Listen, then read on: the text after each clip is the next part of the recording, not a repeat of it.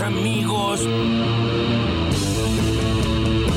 En algunos diarios se habla de entre 20 mil y 40 mil pesos. Quería saber si sabías algo sobre eso y si tenías una posición Sí, sobre pero eso. no hablan de un aumento de suma fija, hablan de un bono de fin de año. Por ejemplo, vos sabés que nosotros en la Argentina también hacemos paritaria del sector público. En el caso de la paritaria del sector público ya se determinó, lo suscribieron tanto ATE como UPCN, un bono de fin de año. Sí. Pero por lo que yo leí que se transmitió hoy en los medios, estaba hablando de un bono de fin de año. Yo soy populista con la plata de los demás. El macrismo lo primero que hizo fue devaluó y quitó retenciones, una cosa que nunca se hizo, salvo en la época de Martínez de Oz. Porque si vos al campo le devaluás el tipo de cambio y le sacás retenciones, le estás dando una doble forma de ganar guita. Segunda cosa que hizo, liberó la venta de dólares y al mismo tiempo quitó la obligación para liquidar divisas a los sectores exportadores. Y finalmente desregularon el mercado de capitales. Entonces, ¿qué hicieron? Trajeron un montón de dólares, compraron Levax, cualquier particular podía comprar Levax, tenía una tasa de interés muy alta, el dólar estaba quietito, entonces ganaban con el interés en pesos, después vendían esos pesos, compraban dólares y los sacaban del sistema. ¿Para vos lo hicieron a propósito? Obvio. ¿O vos te pensás que estos tipos de la Champions League vinieron a laburar a la Argentina por 300 mil pesos? ¡Esto es un bandido! Obvio. Ladrones de guante blanco. Todos ladrones, delincuentes. Pero a ver, lo que yo quiero aclarar es esto, porque no va a haber en mi respuesta ninguna sofisticación, ni especulación política, ni ideológica, ni ética. Es simplemente una cuestión humana. Yo corría el riesgo de que me quedara ahí y me cayera dormida sobre la banca, entonces al día siguiente iba a estar en todas las redes y en todas las críticas por haberme quedado Claro. dormida. Podría haber apretado mal en la tecla, que es que realmente estaba exhausta, me levanté y me fui. Fue un error, fue un error. O si Para- yo hubiera para- sabido que los números estaban Sí. tan ajustados, no me hubiera Para ser ido. justo, Y si es más vago que el cuñado de Rocky, ¿qué querés que haga? Señor Manes, siempre ¿Esto fue? dio quórum. Fue, dio quórum para que se trate el presupuesto. A favor de los K. Siempre el señor Manes, señor Manes de Juntos por el Cambio, siempre es funcional a los Kirchner. Tanto le gusta al señor Manes Cristina Fernández de Kirchner.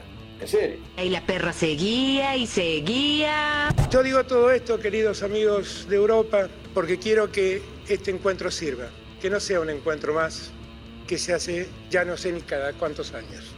Quiero que sirva para que concretemos lo que Joseph decía. Hablando con Joseph me enteré que en el año 90 Argentina y la Unión Europea firmamos un acuerdo de cooperación del que ni el canciller, ni yo, ni nadie tenía idea que existía. Eso demuestra lo que pasa cuando el diálogo se quiebra. de esta unidad no me queda sino decirle, te felicito que bien actúas. De eso no me cabe dudas. Con tu papel continúas. Les queda bien ese show de oposición y oficialismo al mismo tiempo. Voto de Marcelo son cero. Leandro Alem fundó el radicalismo a finales del siglo XIX. No llegó él a presidente, hubo que esperar a Irigoyen. Perón, el peronismo en 1945, en el siglo XX.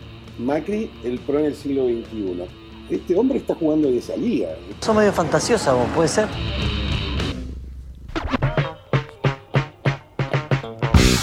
Perdón, Pablo Abeluto, Abelluto, Sí. el ex ministro de Cultura, que tenía un golpe de Estado preferido y que era el de 1955, el de Sí, los bombardeos claro. a la Plaza de Mayo para derrocar a Perón, dicho por él en Twitter, Sí. es mi golpe de Estado favorito, eh, aseguró que no solo Macri está en las grandes ligas, sino que está a la altura de Perón. Sí. Lo que no sé si eso es para Abelluto es bueno o malo, porque está a favor, o por lo menos su golpe favorito fue el que derrocó a El que Perón. justamente, Le ¿no? El que bombardeó la. Plaza de Mayo a Perón Claro. y lo compara con Macri, es raro. Es además. ¿Acaso lo va a bombardear a Macri? No sé, aparte es el momento que supuestamente Argentina empezó a fracasar. Es raro. es Esto raro. sí, es una comparación muy rara. Escuchábamos ahí a Katia Mabel González, una diputada paraguaya, chicaneando a la oposición al ritmo de Te felicito de Shakira. No solo al ritmo, sino haciendo Sí. el, el pasito. El, al el bailecito baile, ¿no? El bailecito. La coreo, la coreo de Te felicito. Lisérgico, ¿no? Ese Sí, momento. sí. Ay, gran momento, Alberto aseguró que ni él ni el canciller sabían que en el año 90 se había firmado un acuerdo con la Unión Europea, contándolo públicamente esto. Él, o sea, decidió hacerlo explícito, de contárselo a todo el mundo. En La Nación Más, Bien. Feynman eh, corriendo a Manes, al radical, Facundo Sí. Manes, básicamente por trabajar de diputado. Claro. Por ir a la Cámara de Diputados, sentarse, sesionar, votar.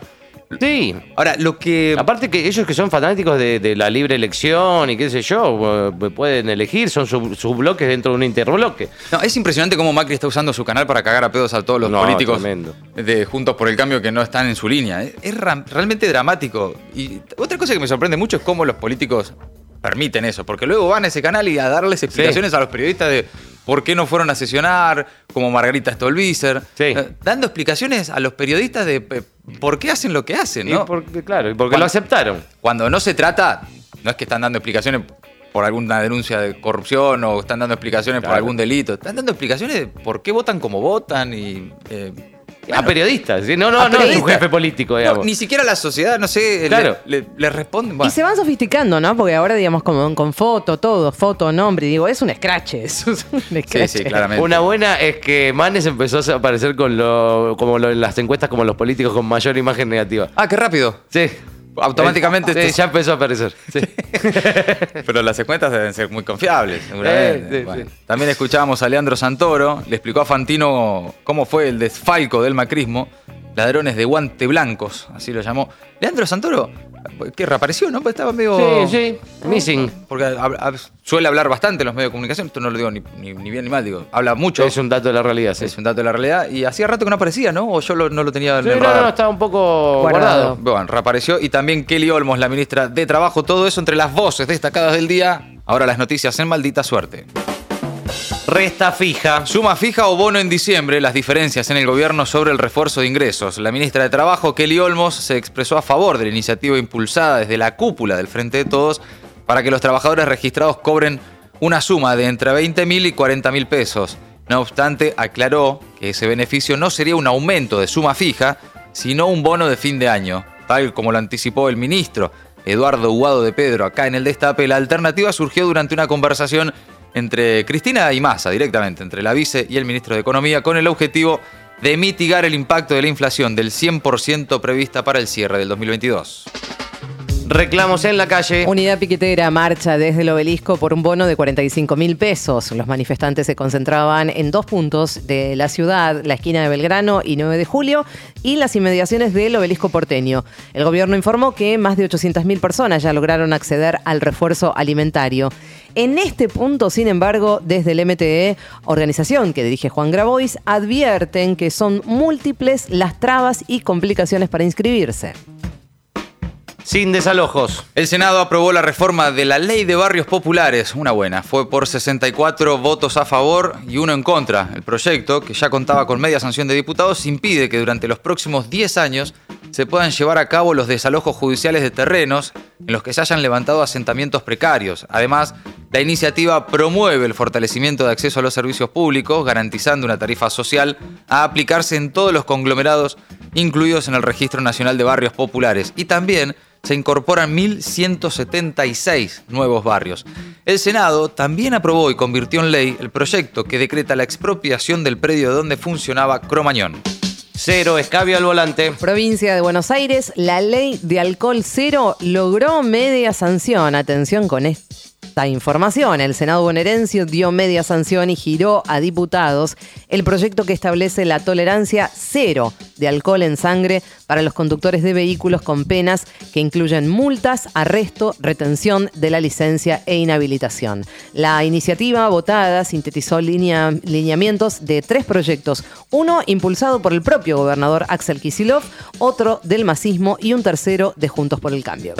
Agrogarcas. Exfuncionarios de la sociedad rural a juicio por malversación de fondos públicos durante el macrismo.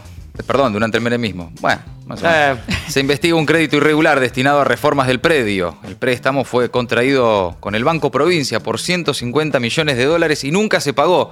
Las obras previstas, además, jamás se realizaron.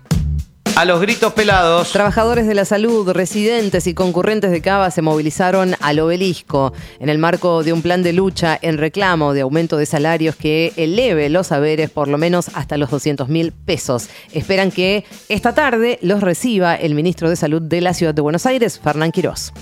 Brasil, sin aire. A tan solo 48 horas del balotaje en el país vecino, se dieron a conocer nuevos datos oficiales de la deforestación en la Amazonía brasileña. Esta ya supera en poco más de nueve meses, en un 12,9% a la de todo 2021.